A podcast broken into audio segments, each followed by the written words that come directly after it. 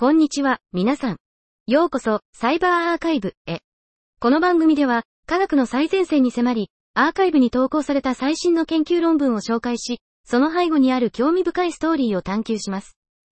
私は、ネルフィ、あなたのホストです。サイバーセキュリティに関連するアーカイブ論文を取り上げ、論文の概要を紹介します。さあ、新しい発見と革新的なアイデアに耳を傾けましょう。本日は、2024年1月11日に投稿された11本の論文を紹介します。1本目の論文のタイトルは、Can we trust the unlabeled target data? Tools Backdoor Attack and Defense on Model Adaptation という論文です。モデル適用は、生データではなく事前学習済みモデルを使用して分布シフト問題に対処し、プライバシー保護の観点から人気のある手法です。既存の手法は、クリーンなターゲットドメインに適用することを前提としており、ラベルのないサンプルのセキュリティリスクを見落としています。本論文では、よく設計された読化ターゲットデータによるモデル適用へのバックドア攻撃の可能性を探求します。具体的には、攻撃者が持つ事前知識に応じて2つの読化戦略で2つのバックドアトリガーを提供します。これらの攻撃は高い成功率を達成し、テスト段階でクリーンサンプルの正常な性能を維持します。バックドア埋め込みに対抗するため、 MixAdapt というプラグプレイの手法を提案し、既存の適用アルゴリズムと組み合わせます。一般的に使用されるベンチマークと適用手法を対象とした実験により、 MixAdapt の有効性が示されました。私たちは、この研究がラベルのないデータを使用した学習の安全性についての示唆を与えることを願っています。2本目の論文のタイトルは、 Securing an Application Layer Gateway、An Industrial Case Study という論文です。 Application Layer Gateway、ALGs は、鉄道、産業オートメーション、防衛アプリケーションなどの重要なシステムを保護するために、ネットワークを異なる重要度レベルに分割する重要な役割を果たします。しかし、ネットワークレベルだけでなく、アプリケーションレイヤー、例、深いトラフィック検査コンポーネント、でもソフトウェアの脆弱性を防ぐために、厳密なセキュリティテストが必要です。本論文では、アルスの包括的なセキュリティテストのための脆弱性駆動型方法論を提案します。鉄道分野の産業事例と方法論をサポートするシミュレーションベースのテスト環境を紹介します。3本目の論文のタイトルは、 Blockchain-Based Decentralized Time Lock Machines、Automated Reveal of Time-Sensitive Information という論文です。条件付き情報公開、さあ、は、特定の事前定義条件、時間や場所などを満たした場合に自動的に情報を公開するシステムです。本論文では、SAR の設計におけるセキュリティ上の課題を明らかにするための新しいパラダイムを提案し、分散アーキテクチャを安全な SAR システムの設計ガイドラインとして導入します。さらに、時間に敏感なデータ共有の文脈で、提案されたアーキテクチャと新しい検証可能な秘密共有スキームを用いた実用的なタイムドリリース暗号システムを提案します。本研究の主な成果は、実用的な展開のためのオープンソースのプロトタイプの作成と、提案されたシステムのセキュリティと効率性の向上を示す包括的なシステム評価です。さらに、本論文では、このシステムを電子投票のシナリオに適用し、公正な電子投票プロセスを保証する能力を示しています。4本目の論文のタイトルは、SOK、Analysis Techniques for WebAssembly という論文です。WebAssembly は C や C++、ラストなどの高水準言語をブラウザでネイティブパフォーマンスに近い速度で実行できるようにする低水準のバイトコード言語です。近年、WebAssembly は広く普及し、すべての最新のブラウザでネイティブにサポートされるようになりました。しかし、C や C++ などのメモリ不安全な言語の脆弱性は、WebAssembly バイナリにも影響を与えることがあります。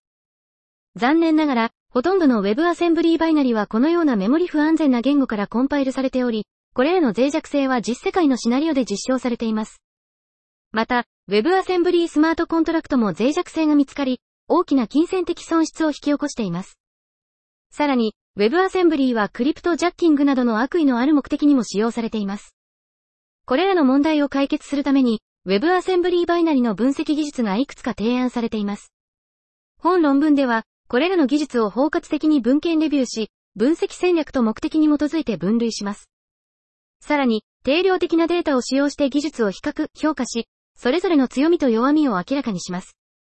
また、本論文の主な貢献の一つは、徹底的な文献レビューに基づいて将来の研究方向を特定することです。5本目の論文のタイトルは、The Role of Deep Learning in Advancing Proactive Cyber Security Measures for Smart Grid Networks, A Survey という論文です。スマートグリッド SG は効率的なエネルギーの発電、配布、消費のためにセンサーや通信システムなどの先進技術に依存するようになり、洗練されたサイバー攻撃の魅力的な標的となっています。これらの進化する脅威に対応するためには、現代のエネルギーシステムの安定性と弾力性を維持するための堅牢なセキュリティ対策が必要です。これまで多くの研究が行われてきましたが、スマートグリッドにおけるディープラーニング、DL を活用した積極的なサイバー防御戦略に関する包括的な調査はまだ少ないです。本調査は、最新の DL 技術を積極的なサイバー防御に活用することを目的とし、関連する研究や独自の貢献を概説した後、SG のインフラについて調査します。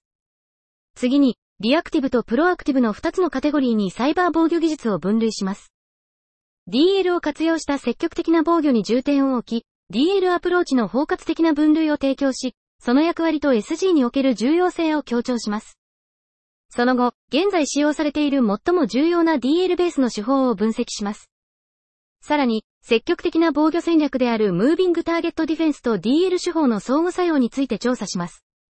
次に、この分野で使用されているベンチマークデータセットについて概説し、その実用的な意義とサイバーセキュリティへの広範な影響について議論します。最後に、SG 内で DL ベースのセキュリティシステムを展開する際の課題を列挙し、今後の発展について展望します。6本目の論文のタイトルは、 Binary Linear Tree Commitment-Based Ownership Protection for Distributed Machine Learning という論文です。分散機械学習は、複数のワーカーに計算タスクを委任することで、大規模なデータセットの並列トレーニングを可能にします。分散機械学習のコスト削減の利点にもかかわらず、最終的なモデルの重みの普及は、ワーカーがトレーニング計算に関与したことを証明するのに苦労し、モデルの所有権に関する潜在的な紛争を引き起こすことがあります。このような所有権の問題を解決し、偶発的な障害や悪意のある攻撃を防ぐために、ワーカーの計算の整合性と効果を検証することが、分散機械学習において特に重要になります。本論文では、限られたオーバーヘッドと簡潔な証明で計算の整合性を保証するための、新しいバイナリ線形儀コミットメントベースの所有権保護モデルを提案しました。トレーニング中のパラメーターの頻繁な更新により、証明の更新コストを削減するために、当社のコミットメントスキームはメンテナブルな機構造を導入しています。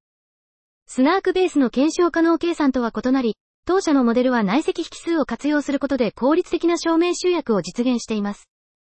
さらに、モデルの重みの証明は、ワーカーのアイデンティティキーによって透かしを入れることで、コミットメントが偽造や複製されることを防ぎます。性能分析とスナークベースのハッシュコミットメントとの比較により、当社のモデルが分散機械学習における計算の整合性を保持することの有効性が検証されました。7本目の論文のタイトルは、ステークジャー、プルーフオブステークメカニズム with strong crypto economic safety という論文です。2023年7月15日現在、プルーフオブステーク、POS、ブロックチェーンであるイーサリアムは、チェーン上の総資産、一般的に TVL と呼ばれる、で約4100億ドルを保有していますが、チェーンの基礎となるコンセンサスを確保するためにステークされているイーサは330億ドルに過ぎません。2。このような状況から、イーサリアムブロックチェーンは純粋に暗号経済的な意味で不安定で、過剰レバレッジであると考えられるかもしれません。本研究では、このようなバランスの不均衡にもかかわらず、イーサリアムや他の POS ブロックチェーンをどのように安全にすることができるかを調査します。そのために、POS ブロックチェーンの暗号経済的安全性を分析するためのモデルを形式化し、攻撃者が負担するコストである、腐敗のコスト、と、得られる利益である、腐敗からの利益、を別々に分析します。さらに、腐敗からの利益の上限をより厳密に導出し、新しい確認ルールを提案します。また、攻撃の安全性の観点からのみ腐敗のコストと腐敗からの利益を評価します。最後に、スラッシュされた資金を割り当てる新しい保険、メカニズムであるステークジャーを提案し、既存のブロックチェーンにおける一般的な情報問題を解決し、安全なブリッジングのメカニズムを作成し、POS システムにおける経済的安全性の必要量を自動的に調整する最初の解決策を提供します。最後に、本システムが強い暗号経済的安全性の概念を満たし、誠実な取引者が決して損失を被らないことを保証し、被害を受けた当事者が十分に保証されることを示します。8本目の論文のタイトルは、 BEC、Bit-Level Static Analysis for Reliability against Soft Errors という論文です。ソフトエラーは CPU パイプラインの内部フリップフロップやレジスタファイル、メモリセル、内部通信バスなどのデジタルハードウェアコンポーネントで発生する一時的なデジタル信号の破損の一種です。ソフトエラーは、環境放射線、磁気干渉、レーザー、温度変動によって意図せずに発生することも、システムを侵害し機密データを露出させるために意図的に行われることもあります。本研究では、ビットレベルのエラーをまとめる静的プログラム解析、ベック、とその2つの用途を提案し、ソフトエラーに対するプログラムの信頼性を理解し改善することを目的としています。ベック解析は、レジスタファイル内の各ビットの破損を追跡し、コンパイル時にその破損の影響を意味論に基づいて分類します。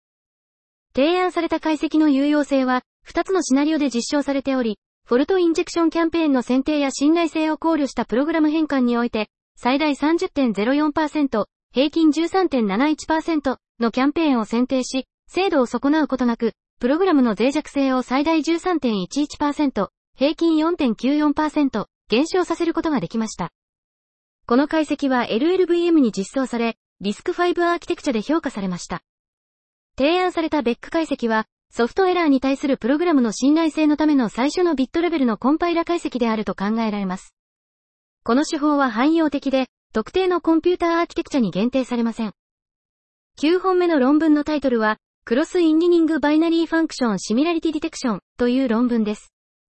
バイナリ関数の類似性検出は、様々なセキュリティアプリケーションで重要な役割を果たしています。従来の研究では、クエリ関数とターゲット関数が同じ意味を持つと仮定し、その完全な意味を比較して類似性を求めてきました。しかし、私たちは関数のマッピングがより複雑であることを発見しました。特に、関数のインライン化が起こる場合にはさらに複雑です。本論文では、クロスインラインバイナリ関数類似性検出を体系的に調査します。まず、9つのコンパイラを使用して51のプロジェクトをコンパイルし、4つの最適化を施した6つのアーキテクチャに対して2つのインラインフラグを使用して、216の組み合わせを持つ2つのデータセットを構築します。次に、これら2つのデータセットの共通のソース関数をリンクすることで、クロスインライン関数マッピングを構築します。このデータセットの分析により、既存の研究ではクロスインラインバイナリ関数類似性を検出する際に問題が発生することが分かりました。そこで、本論文では CI ディテクターというパターンベースのモデルを提案します。CI ディテクターは、属性付き CFG を使用してバイナリ関数の意味を表現し、GNN を使用してバイナリ関数をベクトルに埋め込みます。CI ディテクターは、それぞれのクロスインラインパターンに対してモデルをトレーニングします。最後に、テストペアをこれらの3つのモデルに入力し、生成された類似性を集計して最終的な類似性を求めます。CI ディテクターの評価のためにいくつかの実験を行いました。その結果、CI ディテクターは精度81%再現率97%でクロスインラインペアを検出できることがわかり、これはすべての最新の研究を上回っています。10本目の論文のタイトルは、Use of Graph Neural Networks in Aiding Defensive Cyber Operations という論文です。近年、情報が現代社会の名脈となる中で、インターネットを介したサイバー攻撃が頻繁に行われ、デジタルシステムや情報の機密性、完全性、可用性が損なわれています。また、攻撃の目的によって異なるサイバー攻撃は、防御システムを欺くために急速に進化しています。しかし、典型的なサイバー攻撃は攻撃開始から最終的な解決までの一連の段階を示し、攻撃ライフサイクルと呼ばれています。これら多様な特徴と攻撃の進化により、サイバー防御は機械学習などの近代的な手法を採用し、攻撃ライフサイクルを阻止することに取り組んでいます。採用された機械学習手法の中でも、グラフニューラルネットワークは、一種のサイバー脅威データを処理し学習する能力があるため、防御手段の効果を高める有望な手法として注目されています。本論文では、グラフニューラルネットワークが、最も有名な攻撃ライフサイクルの一つであるロッキード・マーティンサイバーキルチェーンの各段階を防御するのにどのように役立つかを調査します。CKC の各段階について取り上げ、GNN が防御の観点から攻撃を防ぐのにどのように貢献するかを議論します。さらに、今後の研究領域や改善の余地についても議論します。11本目の論文のタイトルは、ホエン eBPF meets Machine Learning on the Fly OS Kernel Compartmentalization という論文です。コンパートメンタリゼーションは、初期の破損が成功した攻撃に発展するのを防ぐ効果的な手段です。本論文では、OS カーネルのコンパートメンタリゼーションを即座に強制するために設計された先駆的なシステムである O2C を紹介します。O2C は、突然の脅威に対する即時の対処だけでなく、強制プロセス中も一貫したシステムの可用性を維持します。O2C は eBPF エコシステムの最新の進歩によって強化されており、ランタイムでカーネルに eBPF プログラムを備えた強制アクションを実行することができます。O2C は、機械学習モデルを eBPF プログラムに組み込むことで、オンザフライのコンパートメンタリゼーションにおける独特の課題に対処しています。総合的な評価により、O2C は効果的にコンパートメント内での被害を抑制することができることが示されました。さらに、決定木が O2C に最適であることが検証されました。